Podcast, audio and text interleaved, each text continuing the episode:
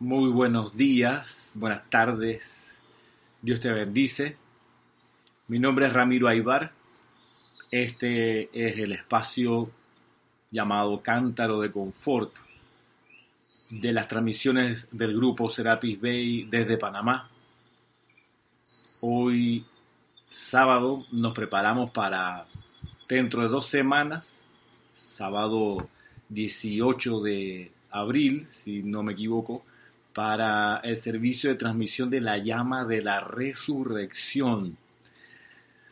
Vamos a poner nuestra atención en la llama de la resurrección, que es una de las cualidades del fuego sagrado de varias que, que conocemos. Otras son, por ejemplo, la llama violeta transmutadora, esa que usaba el Maestro Ascendido Jesús para perdonar cuando, cuando decía tus pecados son perdonados, él lo que hacía era que proyectaba la llama violeta del perdón. La llama de la resurrección es una de grandes llamas que existen y que son sostenidas por distintos maestros ascendidos, por seres del reino angélico también.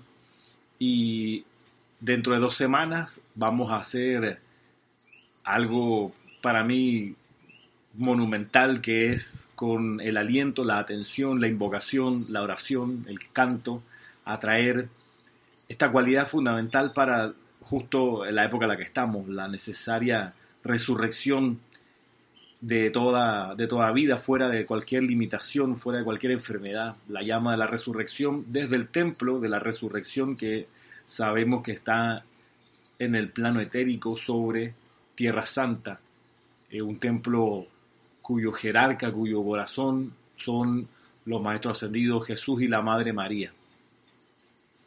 Y ese día estaremos haciendo la transmisión por live stream a partir de las 9 de la mañana, un poco antes probablemente, para dar algunas indicaciones, tipo 8 y media de la mañana hora de Panamá, para hacer juntos en el mismo momento el acto de la transmisión de la llama ese día.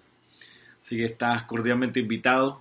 Justo en este momento es cuando más hay que orar y unificar la oración y seguro que sabrás aprovecharla porque estos son momentos cósmicos, lo que está ocurriendo hoy en la Tierra, en la humanidad, es algo único y como dice el eslogan, el, único e irrepetible. Nunca más veremos algo así en la historia del planeta, en serio. Sabemos que solo hay 10 mil millones de Cristos que tienen, digamos, tarjeta para entrar a esta escuela, la Tierra y hay un poco más de 7 mil millones de ellos encarnados. Eso nunca había ocurrido en la historia del planeta. Nunca había ocurrido. Y las proyecciones demográficas desde hace un tiempo para acá siempre han indicado que para el año 2050 va a haber probablemente 9 mil millones de gente encarnada. Y si la proyección sigue, lo más probable es que para fin de siglo haya por lo menos los 10 mil millones. Sin embargo, eso eso está por verse porque de todos modos eh, hay gente que logra su ascensión, hay gente que no requiere volver a encarnar, así que yo anticipo que va a haber como un congelamiento y hasta un retroceso en la cantidad de gente encarnada. Y quien quita que la situación que se está experimentando en estos días a nivel mundial es uno de esos mecanismos para ir saliendo de la encarnación con, con mayor rapidez para quienes ya han concluido su aprendizaje, sus experiencias acá. Por ahí, por, eh, por la cuenta de Serapis Bay, del grupo Serapis Bay y la cuenta de, YouTube del grupo Serapis Bay, vamos a estar subiendo pequeñas cápsulas acerca del tema este, de la muerte, del cambio que llamamos muerte. Y eso me ha llevado a volver a revisar la compilación esta Soluciones Divinas el cambio de mano a muerte me ha, llevado a volver a, estudiarla y una de las cosas que hay ahí clarito es que uno no desencarna solo y desamparado, uno desencarna acompañado y acompañado de seres de luz. Siempre hay al menos un ángel, por ejemplo, un ángel de las legiones del arcángel Miguel al pie de la cama de alguien que está por partir, por ejemplo. Siempre está activa la presencia del Espíritu Santo allí porque tiene que tomar, recibir el aliento que la persona regresa a la fuente. Entonces, eh, por lo menos ya tenemos dos grandes soportes. Así como uno nunca nace solo, nace a través del vientre de una madre y usualmente hay otras personas alrededor ayudando en la labor de parto y en el alumbramiento. Asimismo, cuando uno desencarna, eh, no está solo y sigue estando envuelto con más razón en la ternura, en el confort, en la protección de seres de luz que se dedican a eso, además. Hay seres de luz que se dedican a atender a la gente que está desencarnando. Entonces, el temor a la muerte solo se entiende desde la perspectiva de la ignorancia, de no saber esto, esto y muchas otras cosas. Así que para iluminación del que lo necesite, vamos a estar llevando a la plataforma de YouTube más de estas cápsulas para aprovechar la situación, la coyuntura y despejar dudas y dar, por supuesto, confort, el confort de la iluminación que traen los maestros ascendidos acerca de este y de tantos temas. Eh, así que aprovechando este momento histórico, es un buen momento, valga la redundancia, buen momento para participar en algo tan trascendental como la transmisión de la llama de dos sábados más.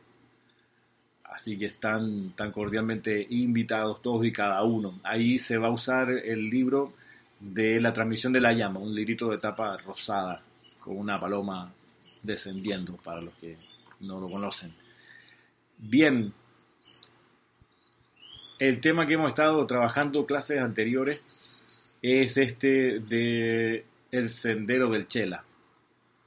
Esta, si no me equivoco, la, la cuarta o quinta clase Está tomada de esta compilación El Sendero del Chela, volumen 1. Hay un volumen 2 y hay un tercer libro que se llama Chela Busca tu Gurú. Son tres de la misma camada, del mismo impulso de compilación. Siempre lo digo, las compilaciones son muy útiles porque te ayudan a enfocar la atención en un tema, en un punto y sacarle mucho, mucho partido debido a la concentración de la atención. Y mm, hasta aquí nosotros hemos, hemos visto distintas eh, comprensiones que dan o iluminación o, antecedente o, develación de, de, verdades de los maestros ascendidos acerca del chela, de quién es un chela, de cuál es el proceso de desarrollo de un chela. Y hasta aquí los maestros ascendidos que nos han iluminado, nos han ayudado con esto, son el maestro ascendido Saint Germain y el maestro ascendido El Moria. Ya les contaba en la clase anterior que este, esta compilación está hecha de manera cronológica, por temas, pero dentro de los temas ordenados cronológicamente. Entonces, lo último que vimos, que es este, este, célebre eh, discurso del maestro ascendido Saint Germain, donde enseña la diferencia entre discípulo y chela, hoy yo quiero que miremos, esto fue en marzo de 1953, mayo de 1953, el maestro ascendido El Moria, a través de un libro crucial que se llama El primer rayo, nos, nos amplía un poco más de, acerca del, del, Chela y del concepto de Chela y de la conciencia del Chela y del entrenamiento y la disciplina que se requiere para en algún momento alcanzar ese estado de conciencia y de servicio. Decíamos las primeras clases acerca de esto que la idea no es buscar recibir instrucción directa de un maestro ascendido en su cuerpo de luz. Ese no es el objetivo. El objetivo es estar lo suficientemente preparado y con la actitud necesaria para en algún momento decirle, maestro ascendido, permíteme ayudarte, quiero colaborar con tu plan, con tu visión. Eso, estar listo para entrar en su cuadrilla, por decirlo así, en su equipo de trabajo. Y para eso uno se prepara. ¿Qué dice acá el maestro ascendido? El Moria dice lo siguiente. Un conocimiento trabajable de la escalera espiritual de la evolución por la cual laboriosamente trepa el alma encadenada es bueno. La palabra chela que hemos infiltrado en el vocabulario de los estudiantes es similar a discípulo. Miren ustedes, es similar a discípulo. Y ya veremos qué, cuán, cuán, eh, cuántos ecos nos, nos va a provocar esto. La palabra chela dice, la palabra chela que hemos infiltrado en el vocabulario de los estudiantes es similar a discípulo. frente a los muchos cientos que manifiestan un interés pasajero en el saber espiritual o que tienen un apetito intelectual que es estimulado por cualquier cosa nueva y diferente, están los comparativamente pocos cuyas vidas, no sus labios, los singularizan como posibles chelas probacionistas. Varias cosas. Primero, que la categoría de chela incluye dentro de sí al chela probacionista y al chela aceptado. Y que nos decía el mismo maestro ascendido eh, San Germain y el mismo maestro del Moria que el periodo de chela probacionista es indefinible, va a depender de varios factores. Así que lo primero es que de los montón de individuos atraídos por cosas espirituales están los comparativamente pocos que en algún momento pueden ser singularizados como chelas posibles, pero probacionistas, todavía no aceptados. Vamos a ver hasta qué punto, en qué momento empieza a cambiar esa condición de ser probacionista a ser aceptado. Y otra cosa importante aquí es que, claro, no son los labios lo que el estudiante de la luz diga, respecto a su vinculación con un maestro ascendido, lo que lo va a hacer vinculado o no con ese maestro ascendido, lo que la cuestión va a estar en la vida, en cómo vive su vida, no en lo que dice que hace, ni que va a hacer, ni lo que ha hecho. Esto, por supuesto, derrumba todos los ministerios y magisterios de estudiantes de la luz que se sostienen por lo que ellos dicen que hacen o que han hecho.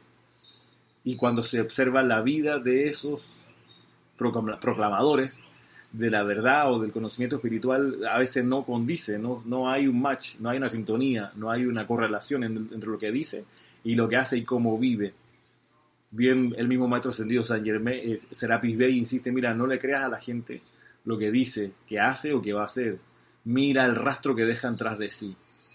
Si es un rastro de luz, de buena voluntad, de, de paciencia, de amor, de comprensión, de perdón, si ese es el rastro, estás en presencia de un ser que va iluminando por donde camina, pero no, te, no le pongas atención a lo que diga.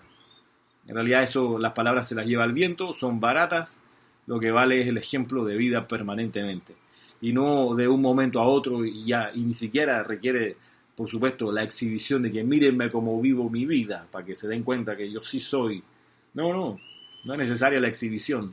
La, la, la exhibición el faroleo es solo necesario para la personalidad que quiere figurar y que requiere siempre como recibir el aplauso, la aceptación, la entrevista. Cuénteme usted cómo lo hace para captar la atención temporal de algún incrédulo o de algún ingenuo, por decirlo de alguna manera.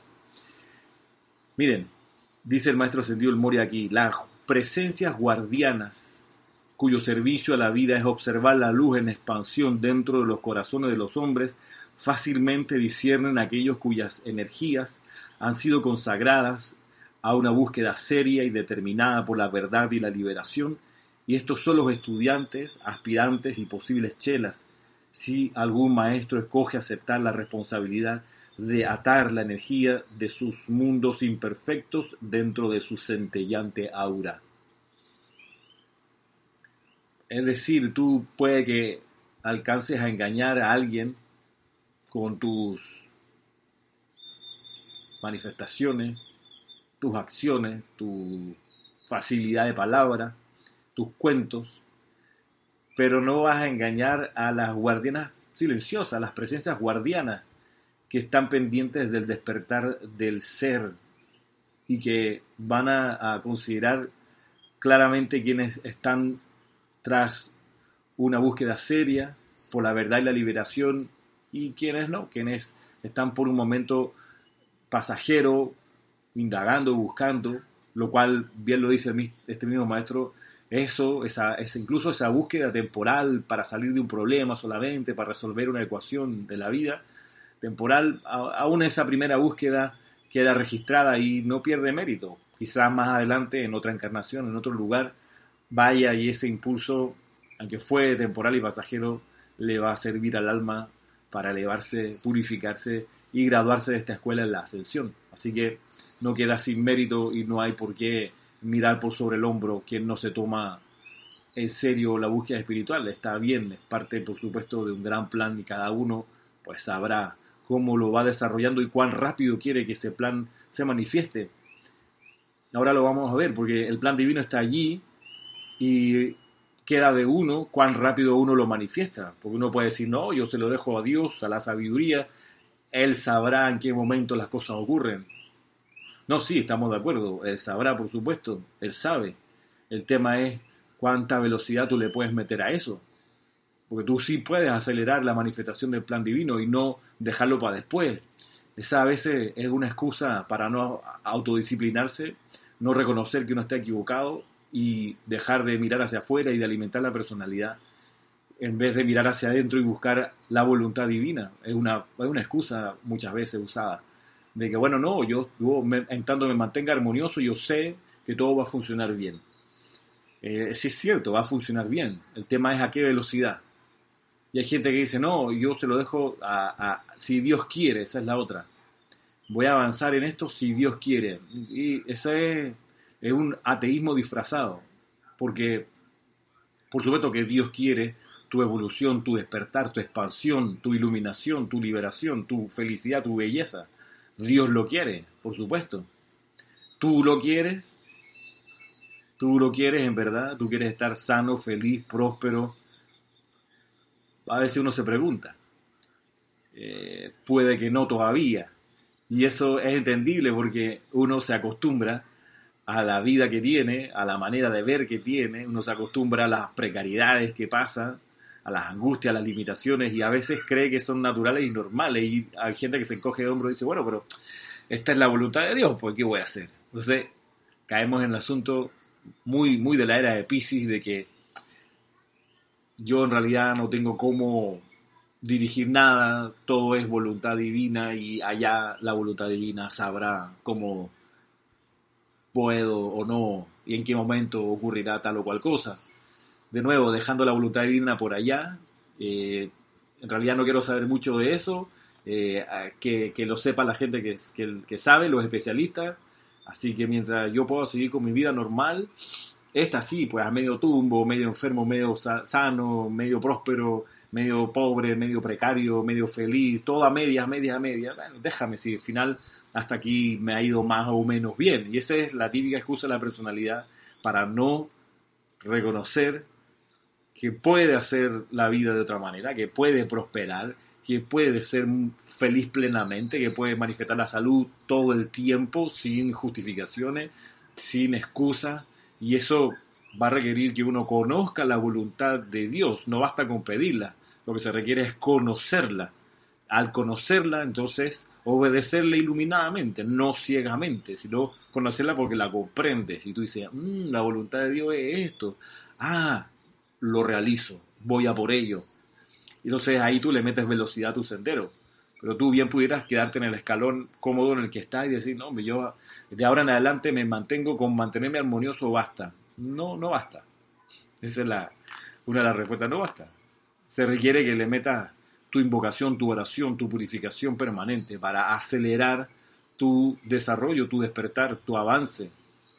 Sigue siendo voluntario y debe ser alegre también, así que no se puede forzar esto que, que te estoy planteando. Así que lo dejo, lo dejo para, para tu consideración, pero retomando aquí, una cosa importante también de este párrafo, a ver si, si lo logran captar, es lo siguiente. Voy de nuevo desde arriba. Dice, las presencias guardianas, cuyo servicio a la vida es observar la luz en expansión dentro de los corazones de los hombres, fácilmente disciernen aquellos cuyas energías han sido consagradas en una búsqueda seria y determinada por la verdad y la liberación. Y estos son los estudiantes, aspirantes y posibles chelas si algún maestro escoge aceptar la responsabilidad de atar la energía de sus mundos imperfectos dentro de su centellante aura. Lo importante, otra cosa importante de este párrafo es que el maestro sentido tiene libre albedrío también. Y él pudiera, resulta, no escoger, decir, ¿sabe qué? No quiero chelas. No quiero atar mi centellante aura perfecta con el aura imperfecta, chueca, coja, sorda y muda, ciega de estos aspirantes. En verdad, no por egoísmo, creo que soy más útil de otra manera, sirviendo de otra forma. Y es por eso que hay que todavía agradecer más a esos maestros ascendidos que dicen, ¿saben qué? Yo sí quiero chelas. Yo sí quiero tener chelas y precisamente porque esas auras están imperfectas eh, y yo que he logrado la liberación y la maestría, tú sabes que yo, yo creo que puedo ser útil para el desarrollo espiritual de, esa, de esos aspirantes. Lo que, va, lo que va a necesitarse es que el aspirante, el estudiante, esté determinado y sea serio en su búsqueda por la verdad y la liberación. ¿Qué significa serio? Bueno, que comience y termina el sendero, no lo deja tirado a la mitad, serio. Y eso, por supuesto, se practica todo el tiempo. Tú nunca dejas tareas a medio hacer. Tú nunca entregas un trabajo a, media, a media máquina, eh, una asignación que te dan en tu oficina, una conversación, una lavada de platos. No la dejas a la mitad. Te, te acostumbras, te autodisciplinas para concluir todo lo que comienzas. No sé, te vuelves, te vuelves más, más precavido y sensato y dices, bueno, voy a comenzar aquello que sé o que sea como sea, voy a terminar antes de meterte. O sea, te, si te metes a medias tintas sin saber totalmente, sin estar plenamente convencido, no te metas, hermano. No te metas. Métete en algo en lo que tú sabes que va toda tu concentración, tu atención, tus talentos ahí. Y sabe que lo vas a concluir. Vas a comenzar ese proyecto y lo vas a terminar. Vas a comenzar esa relación y la vas a terminar. Por eso uno ha de siempre dejar las relaciones, por ejemplo, bien, bien terminadas, si es que las va a terminar. O sea, ¿y cómo se termina bien una relación? Se termina cuando hay gratitud entre los miembros de la relación o, por lo menos gratitud de parte de uno. Si ya no quieres saber nada de cierta persona porque te hizo una jugada eh, incomprensible, desleal, qué sé yo, no te vayas con eso por ahí. Date vuelta, aunque sea en, conciencia y envíale tu perdón a esa, a esa persona, envíale tu perdón, envíale el amor de Dios en ti. Y aunque sea en conciencia, tráele a tu atención y dile, mira, en el nombre de Dios que yo soy, te envío mi amor y mi perdón para bendecirte y prosperarte doquiera que estés. Y yo te perdono y yo te amo. Y así vas cerrando todas las relaciones la vas sellando en amor, la vas sellando en fuego sagrado, la vas bendiciendo. Y así puedes avanzar. Terminas lo que comienzas. Eres alguien serio. Y esos son los seres que llaman la atención de las guardianas espirituales que están sobre las ciudades. Están pendientes de gente así porque son potenciales chelas. Ahora, avanzando en esto, a propósito del libre albedrío del, del maestro ascendido, dice aquí, Estoy en la página 7, por cierto, de este libro.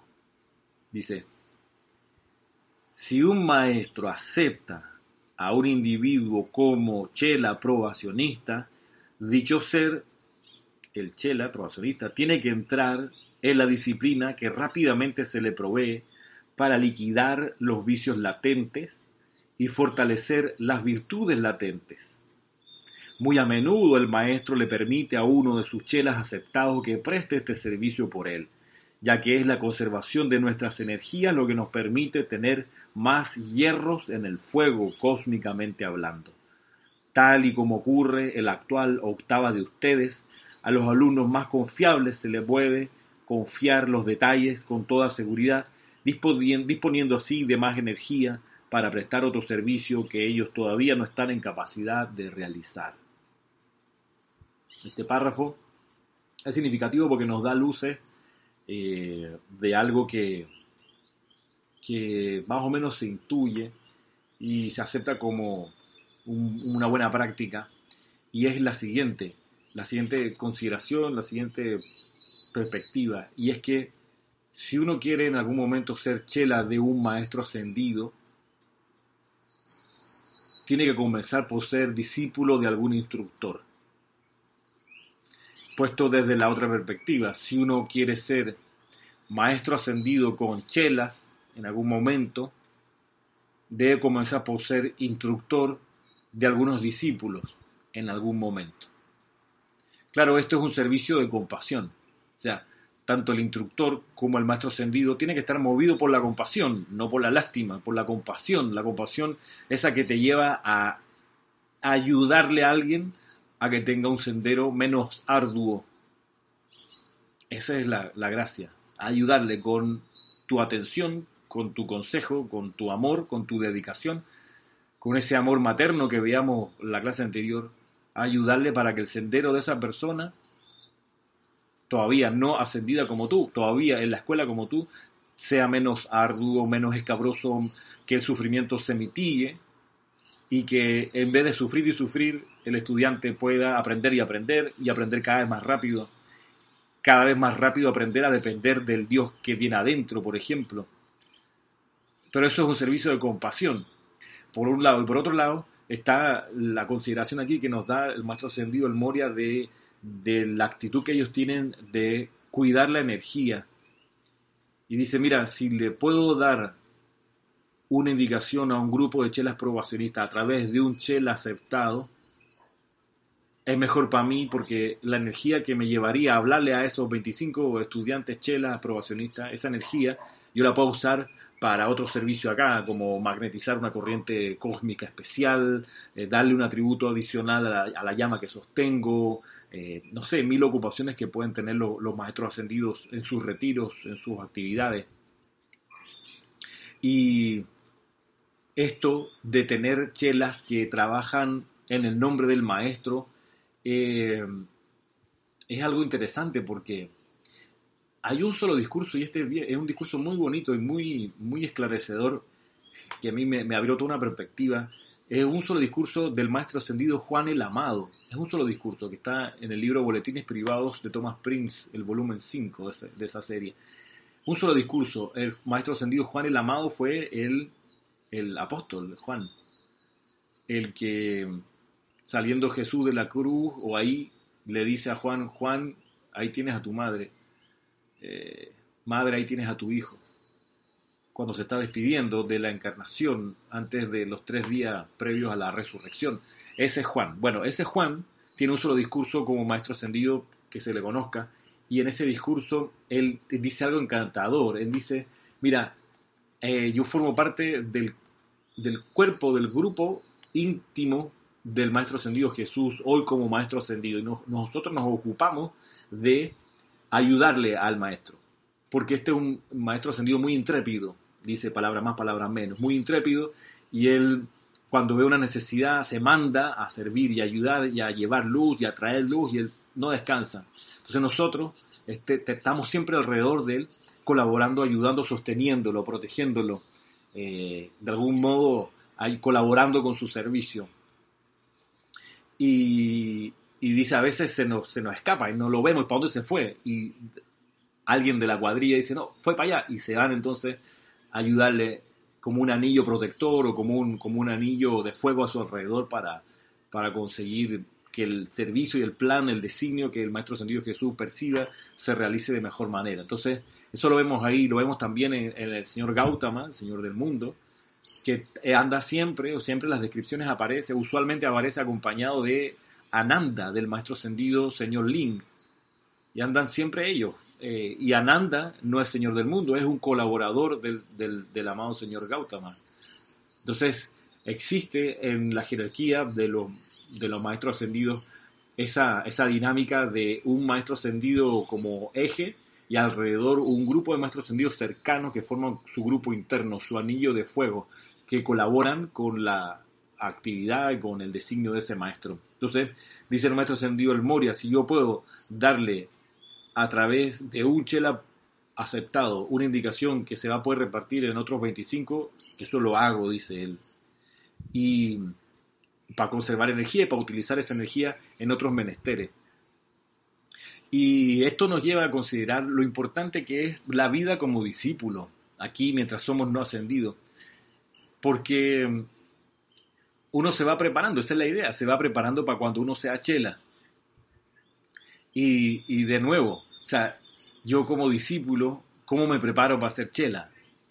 Preparándome, poniéndome a disposición del instructor en el buen sentido, por supuesto, y, mi instructor tiene que ser idóneo, tengo que buscar un instructor idóneo, un instructor que lleve mi atención al Dios que tengo adentro, no a la personalidad de Él. Un, mi instructor tiene que ser idóneo si yo, por ejemplo, nunca lo, lo, veo, por ejemplo, cobrar por la enseñanza. Los instructores que, que los maestros ascendidos observan son aquellos que, que, no cobran. Eso lo vemos desde el principio. Eh, pero si tu instructor te cobra y, de, y, de, y del servicio contigo saca una mesada, un salario, y que, o si no, si no es, o si, no es algo formal, eh, te lo hace entender con indirectas, eh, no es instructor idóneo, punto. Si ese instructor lleva tu atención a él, a sus logros, a sus, qué sé yo, maravillas, ese no es un instructor idóneo, el que es idóneo es aquel que lleva tu atención hacia adentro de ti, hacia a que conozcas tu divinidad, tu llama triple, a que conozcas la manifestación de Dios en ti, a que te liberes tú del sufrimiento, de la, de la esclavitud, de la limitación de todo tipo. Ese es un instructor idóneo, el que te habla con honestidad, pero también con amor, el que está pendiente de tus logros y de tus fracasos, y cuando fracasas, no te revienta, no te destruye, no te exhibe, eh, no te parte en pedacitos, no te, no te expone al ridículo, sino que te ayuda en tu tránsito, en tu aprendizaje. Entonces, una vez que detectas que encuentras un instructor idóneo o con esas cualidades con ese perfil, bueno, aprende a estar pendiente de sus requerimientos en la expansión de la luz, para colaborar con eso. Eso te va a entrenar para cuando seas chela y estés pendiente del plan del maestro y le colabores a ese maestro. Y estés pendiente de lo que ese maestro está haciendo para ver cómo yo, cómo tú le ayudas ahí. Es como los abogados que trabajan para un, magistrado de la Corte Suprema en su equipo, que a veces los magistrados de la Corte Suprema eh, no siempre redactan ellos los fallos, redactan alguna idea y son los abogados de su oficina los que terminan por construir el fallo y redactarlo. Pero si tú estás ahí, eh, tú tienes que estar pendiente de, por ejemplo, qué libros está leyendo ese magistrado. Tienes que estar chequeando qué, qué libro tiene ahí en el escritorio para ver. Porque de ahí va a sacar el fallo el viejo. Entonces, ajá, si lo está leyendo voy a agarrar y lo voy a leer yo por mi cuenta. Para estar preparado.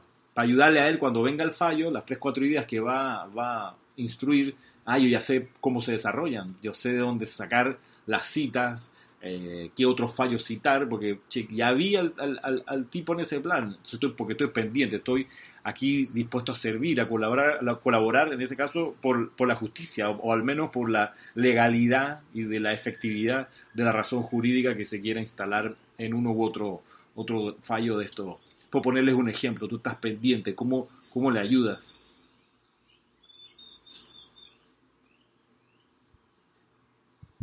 Dice, voy a retomar acá del maestro sentido el Moria.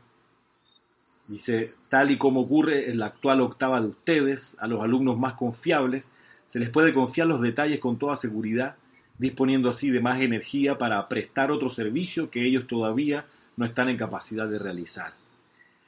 El periodo probacionista del chelado no se puede medir en meses o años, ya que depende de la cantidad de karma del que el chela haya acumulado, así como de la cantidad de disciplina que esté dispuesto a aceptar. Algunos se retiran bajo la presión de este periodo de prueba, algunos lo soportan lentamente a lo largo de muchas encarnaciones, otros escogen condensarlo y sin importar el sufrimiento de mente o sentimientos, completan la tarea con presteza. Miren ustedes, hablando de qué variables están presentes en la duración del periodo probacionista. Aquí las dice clarito. El karma acumulado de Sechela y la disciplina que está dispuesto a asumir. La gracia es que ninguno, ninguno de los dos criterios son losas que te caigan encima y te impidan avanzar. Porque los dos son acelerables. Es decir, la cantidad de karma que tienes acumulado es acelerable. Tú puedes acelerar la transmutación de ese karma con el uso sostenido, rítmico, alegre, amoroso, con, consistente de la llama violeta transmutadora.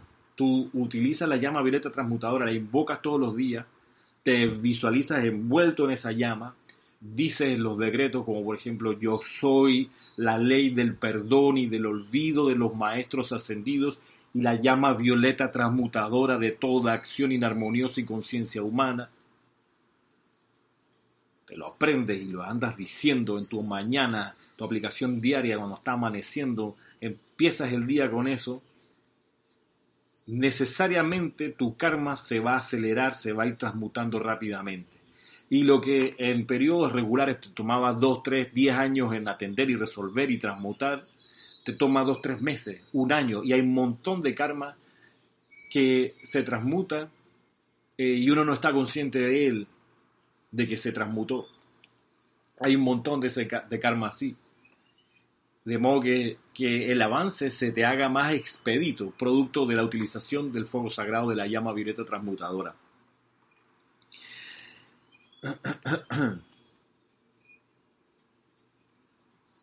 Y la otra, lo otro es que depende también de la cantidad de disciplina que estés dispuesto a aceptar.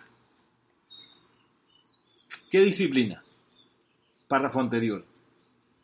La disciplina de liquidar los vicios latentes y fortalecer las virtudes latentes.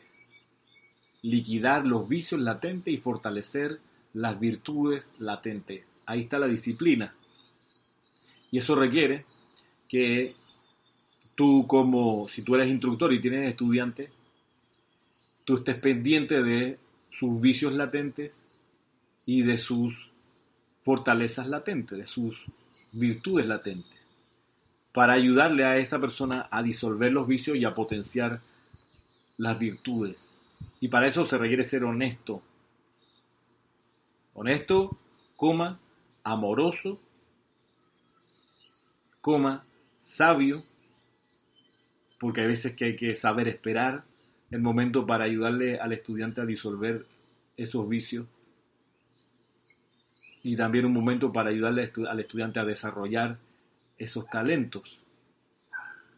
Desarrollar esos talentos, tú tienes que ofrecerte como, como instructor, como facilitador del perfeccionamiento de esos talentos. Por ejemplo, hay talentos que a mí en lo personal me gusta desarrollar de los estudiantes y el talento del sacerdocio del fuego sagrado. A mí me interesa eso, porque creo que le da al estudiante una herramienta para abrirse paso en la vida como nada. Entonces, en pos de eso, de tanto en tanto, he ofrecido y he, impartido el taller para oficiar ceremoniales. Y la gente ha salido preparada y ha podido oficiar ceremoniales, que es algo importante, porque en la medida que aprenden a oficiar ceremoniales, pueden también con facilidad en el día a día corregir cualquier situación con el uso del fuego sagrado, que es, es hacer el ceremonial, es vivir en ceremonial. Entonces, a mí eso, una cosa que en lo personal a mí me interesa generar en los estudiantes que han venido a mi clase y y para eso hay que estar pendiente, hay que tener mucho oído, hay que escuchar bien cómo la persona, por ejemplo, invoca, cómo la persona decreta, cómo la persona está visualizando, cómo le va con el ritmo de la respiración rítmica, hay que estar ahí pendiente y que dar en su momento las correcciones con honestidad, sin, con honestidad, mira que esto es así, así, así, eh, no lo hiciste bien, se puede mejorar así, así, así, eh, y se va entrenando y, y, y ahí de nuevo, la mejoría de ese estudiante va a depender de cuánta disciplina está dispuesto a asumir, cuánta disciplina está dispuesto a asumir. Si la persona tiene toda la disposición y ganas de hacer esto y aprenderlo, se dispara y yo los he visto. En pocos meses ya están oficiando detrás del altar. Y entonces quiere decir que en su vida están pudiendo tener el control de las situaciones a la manera divina, no a la manera humana de la personalidad, sino divinamente poniendo a Dios en acción. ¿Y eso por qué? Porque se les ofreció el entrenamiento, la disciplina, por ejemplo, para aprender a oficiar. ¿Qué vicios latentes? Bueno, hay muchos vicios, son, son legión, pero uno que, que hay que estar pendiente es, por ejemplo, en cuán capaz son los estudiantes de conservar el aliento, conservar el silencio, cuán, cuán, capaz son los estudiantes de mantener la concentración en algo. Eh, cuán capaces son de seguir indicaciones, eh, cuán colaboradores son. y, sobre eso se, se va desarrollando la disciplina. El periodo de prueba, dice aquí, no se puede medir en meses o años. No es como una carrera universitaria que te dicen, bueno, cuatro años y sales graduado, o cinco, o diez años. No, aquí en realidad va a depender del karma que el Chela ha acumulado y de la cantidad de disciplina que está dispuesto a aceptar.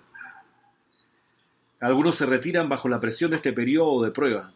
Algunos lo soportan lentamente a lo largo de muchas encarnaciones. Otros escogen condensarlo y sin importar el sufrimiento de mente o sentimientos, completan la tarea con presteza.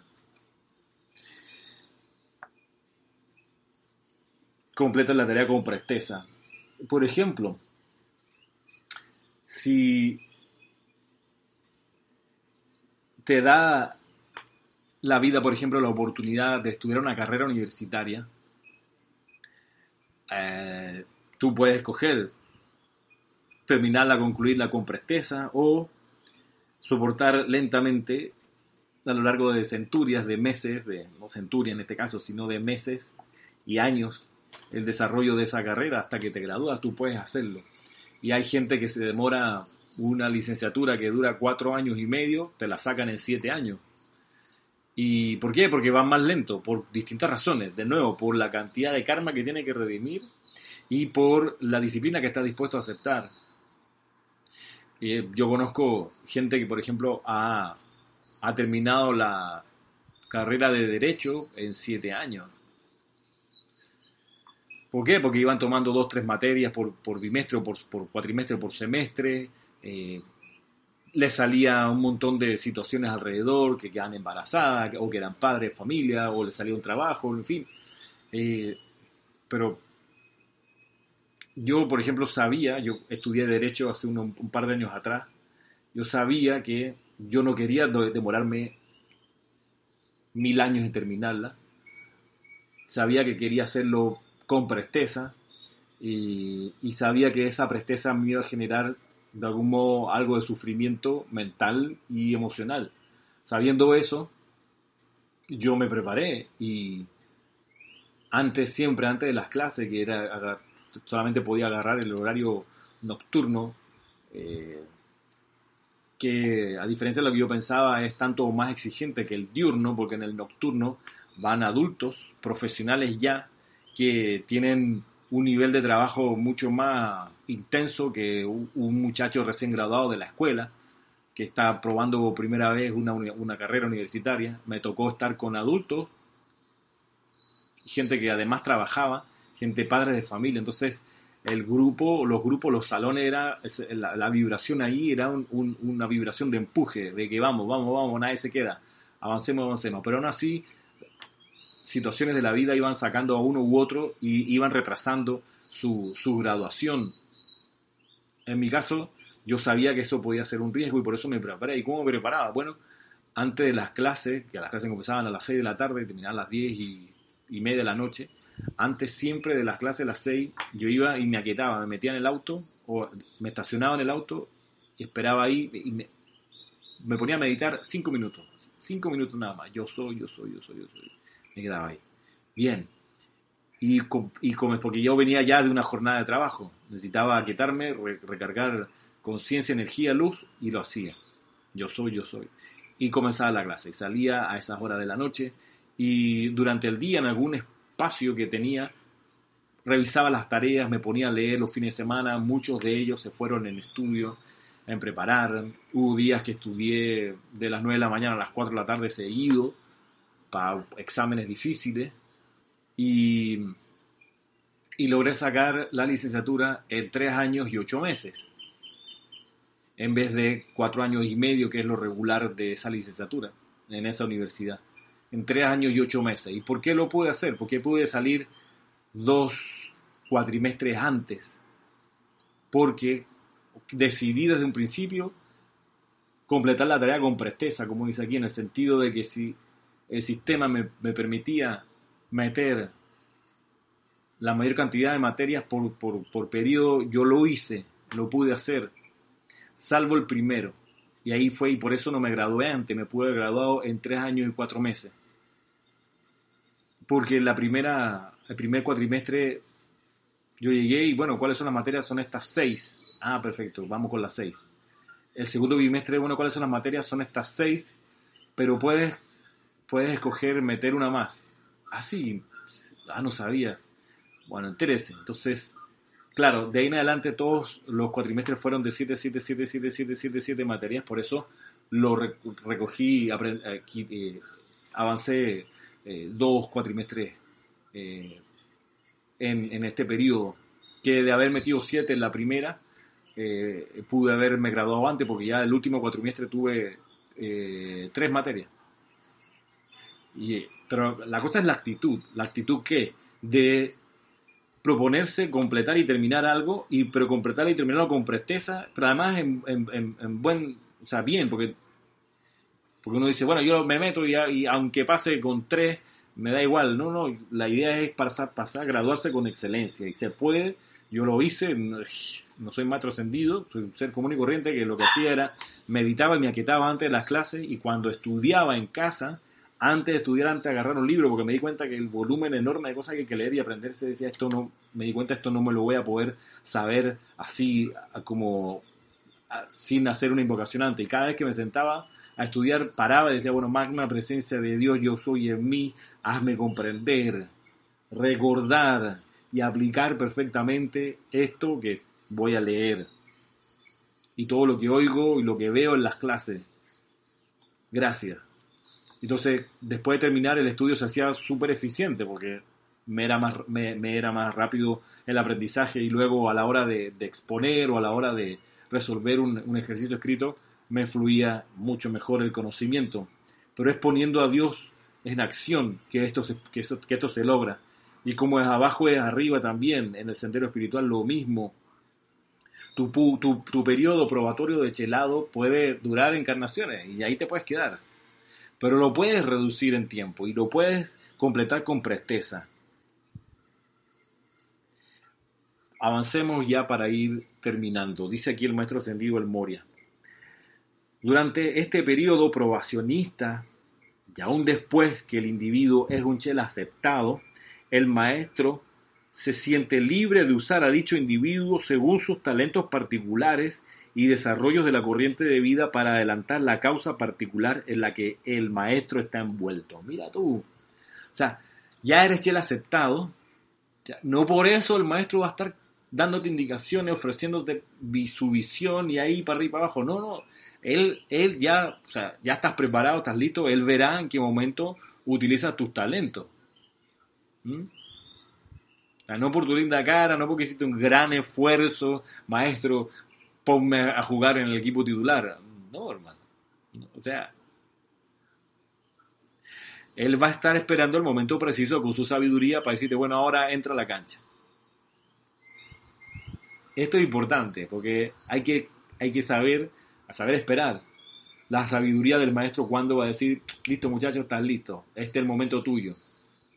Eh, y mientras no sea tu momento de entrar al cuadro, a la cancha, sigue haciendo sentadillas ahí, sigue practicando con la pelota y, te quiero haciendo eh, flexiones y abdominales. Mira que no te me, no te eches, ya que ahora eres chela aceptado, pues nunca más eres un, chela barrigón, así echado en el, en el, en el asiento, esperando que te, la convocatoria. No, hermano. Te quiero ver, no sé, que no se me enmuesca nada ahí. Vamos, pila. Concéntrate, porque a la menor indicación vas a entrar. Y a eso, para eso uno se prepara. Para eso, para eso uno está en estado de preparación. Como bien lo decía el maestro ascendido San Germain, ustedes están listos para partir a otro país, a dar un servicio, están listos económicamente, están listos mentalmente, tienen sus pasaportes al día, tienen cómo hacerle frente si un libro en la mano a gente que les venga a preguntar sobre estas cosas. No, prepárense, prepárense ese día, puede que llegue. Eh, así que chequen su pasaporte cómo está, eh, cómo está su fluidez de, dinero por ahí, eh, cómo está su apego a la familia, porque de repente va a venir el llamado. Van a ser llamados, la oportunidad va a surgir y va a ser el momento de aprovecharla. los momentos cósmicos vienen y se van, y hay que estar con la lámpara encendida, vigilante, para poder servir en ese momento. Así que eso es parte de la conciencia del Chela. Voy a leerlo aquí porque esto es importante. No porque tengas todos los talentos ya desarrollados, no porque hayas dado prueba de que eres un Chela fiel, concentrado, digno, el maestro te va a utilizar de una vez, va a volcar a través de ti su visión. No. Él va a ver en qué momento lo hace. Y así hay que saber esperar. Y, esperar en oración. Dice, durante este periodo probacionista y aún después que el individuo es un chela aceptado, el maestro se siente libre de utilizar a dicho individuo según sus talentos particulares y desarrollo de la corriente de vida para adelantar la causa particular en la que él, el maestro, está envuelto. El maestro se siente libre. es importante. El maestro se siente libre de utilizar al chela. Humildad, sobre todo, del chela. Paciencia, oración, aplicación individual. Cuando el individuo, sigue diciendo, cuando el individuo pasa ciertas pruebas y dentro de sí reconoce al maestro como su gurú, se convierte en un chela aceptado. Y entonces pasa por iniciaciones de una naturaleza sutil dentro del adeptado y finalmente la maestría plena. Y quiero quedar esta clase hasta aquí con esta idea. ¿Quién es el que acepta? ¿El maestro acepta al chela o el chela acepta al maestro, al gurú? Voy a leerlo de nuevo. Cuando el individuo pasa ciertas pruebas y dentro de sí reconoce al maestro como su gurú, se convierte en un chela aceptado. Y entonces pasa por iniciaciones de una naturaleza sutil dentro del adeptado y finalmente la maestría plena. ¿Quién acepta a quién? ¿El gurú acepta al chela o es el chela el que debe aceptar al gurú para convertirse en un chela aceptado. Ese aceptado, ¿de quién es? ¿Del gurú o del chela? Esa aceptación, ¿quién la tiene que dar?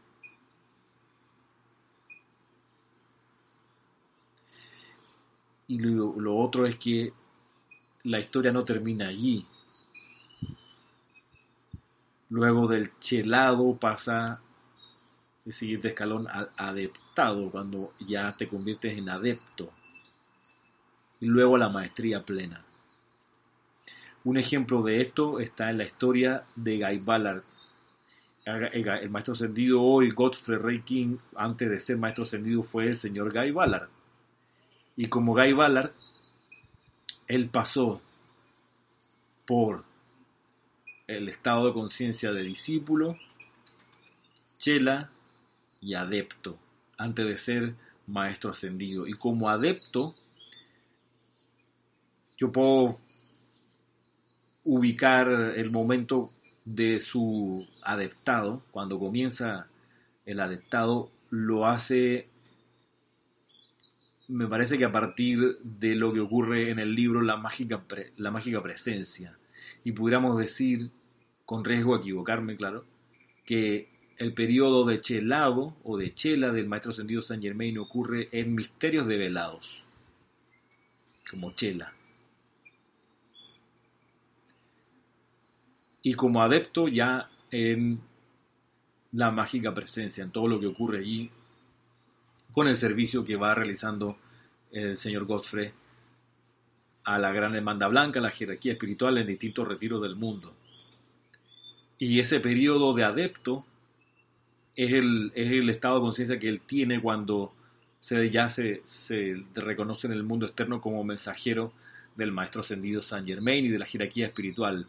pudiendo traer a la conciencia de la humanidad la, primera dispensación del siglo XX, la de la actividad yo soy.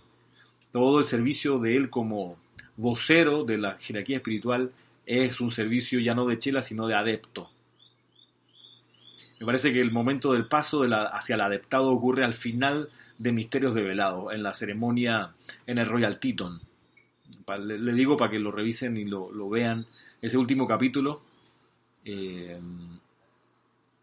Venus en el Royal Teton creo que se llama. En ese último capítulo, ahí me parece que cuando hacen lo de los cuerpos, lo del gran eh, disco que tiene ahí, eh, esa pantalla donde ven distintos momentos de la historia, qué sé yo, ahí me parece que en ese capítulo es cuando él está el discurso del señor Lanto, es cuando él, él pasa de chela a adepto de la jerarquía espiritual y ya luego la mágica presencia y todos los libros que siguen son de su servicio como adepto de la jerarquía, de la gran hermandad blanca de maestros ascendidos. Todo tiene su momento, su tránsito, sus condiciones, su estado de conciencia y para, a por ello es que vamos en estas clases dedicadas al sendero del Chela, me despido, me despido hasta el próximo sábado y siempre dándole las gracias, enviándole mil bendiciones a cada uno por poner su atención en estas clases, en su deseo, que su deseo por la luz, por la verdad, por la liberación se expanda, se incremente cada día y para los que quieran estar activos, presentes, sirviendo a la corriente de luz de la llama de la resurrección. La invitación es para dentro de dos sábados más a la realización del servicio de transmisión de la llama de la resurrección en estos tiempos tan especiales donde es más importante que nunca servir. Servir con la vida que cada uno tiene y el aliento, la energía, la atención, el amor divino que cada uno tiene.